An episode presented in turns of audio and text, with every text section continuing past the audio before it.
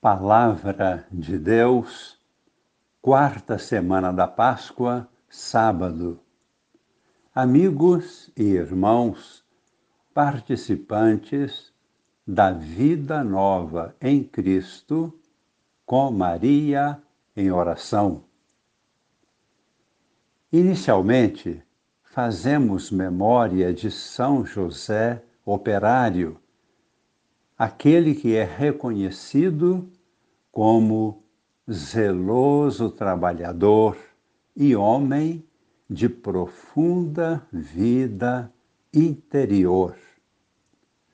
O Papa Pio XII instituiu a memória de São José Operário no contexto do Dia do Trabalhador, celebrado em todo o mundo no dia 1 de maio. O trabalho humano, além de ser necessário para o sustento da vida, tem ainda o grande valor de dignificar a pessoa humana, pois, através do trabalho, ela participa da obra de Deus, a criação. Na liturgia deste sábado, na quarta semana da Páscoa, temos como primeira leitura o livro dos Atos dos Apóstolos, no capítulo 13, versículos de 44 a 52. No final deste capítulo 13, o evangelista São Lucas, que é também o autor deste livro dos Atos dos Apóstolos, nos apresenta a continuidade da missão de Paulo e Barnabé, após a grande pregação de Paulo em Antioquia da Pisídia. Eles são rejeitados pelos judeus, porém, são bem recebidos e acolhidos pelos pagãos. Os pagãos se convertem e os discípulos transbordam de alegria.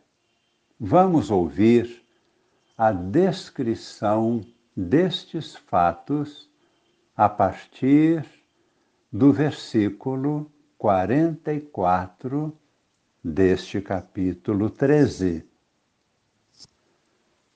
Após a pregação de Paulo, no sábado seguinte, quase toda a cidade se reuniu para ouvir a palavra de Deus. Ao verem aquela multidão, os judeus ficaram cheios de inveja e, com blasfêmias, opunham-se ao que Paulo dizia. Então, com muita coragem, Paulo e Barnabé declararam: era preciso anunciar a palavra de Deus, primeiramente a todos vós, judeus.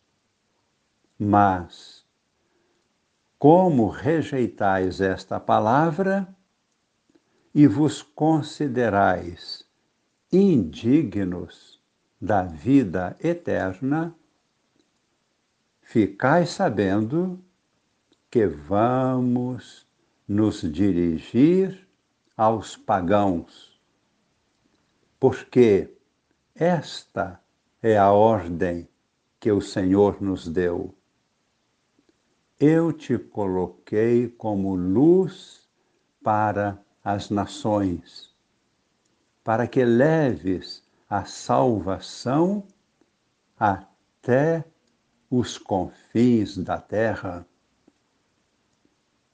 Os pagãos ficaram muito contentes quando ouviram isso e glorificavam a palavra do Senhor. Todos os que eram destinados à vida eterna abraçaram a fé. Desse modo, a palavra do Senhor espalhava-se por toda a região. Mas os judeus instigaram as mulheres ricas e religiosas, assim como os homens influentes da cidade, e provocaram uma perseguição contra Paulo e Barnabé.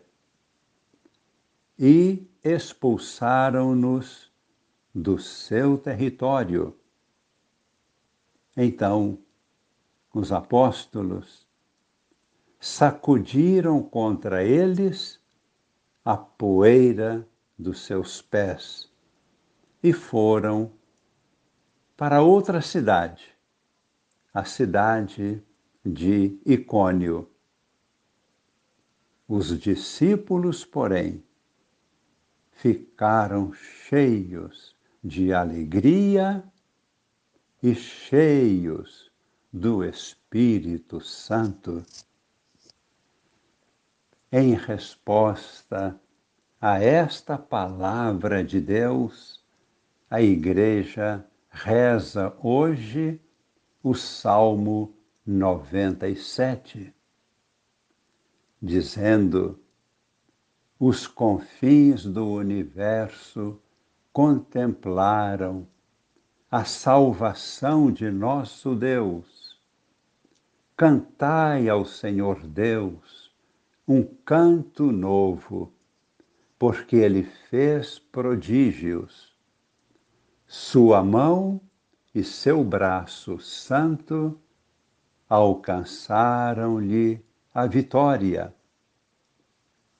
O Senhor fez conhecer a salvação e revelou sua justiça a todas as nações.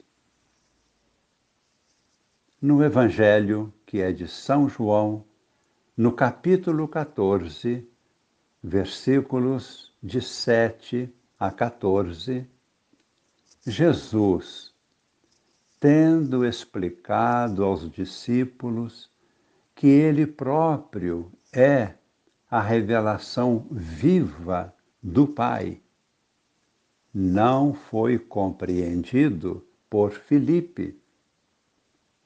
Por isso, Filipe pediu a Jesus: Senhor, mostra-nos o Pai, queremos conhecê-lo. E Jesus explica mais uma vez: Filipe, quem me vê, vê o Pai. Não acreditas que eu estou no Pai e o Pai está em mim? E disse a todos: Acreditai-me, eu estou no Pai e o Pai está em mim. Acreditai, ao menos por causa das obras que eu realizo. Rezemos humildemente, pedindo ao Senhor que esta revelação divina permaneça como luz em nossos corações.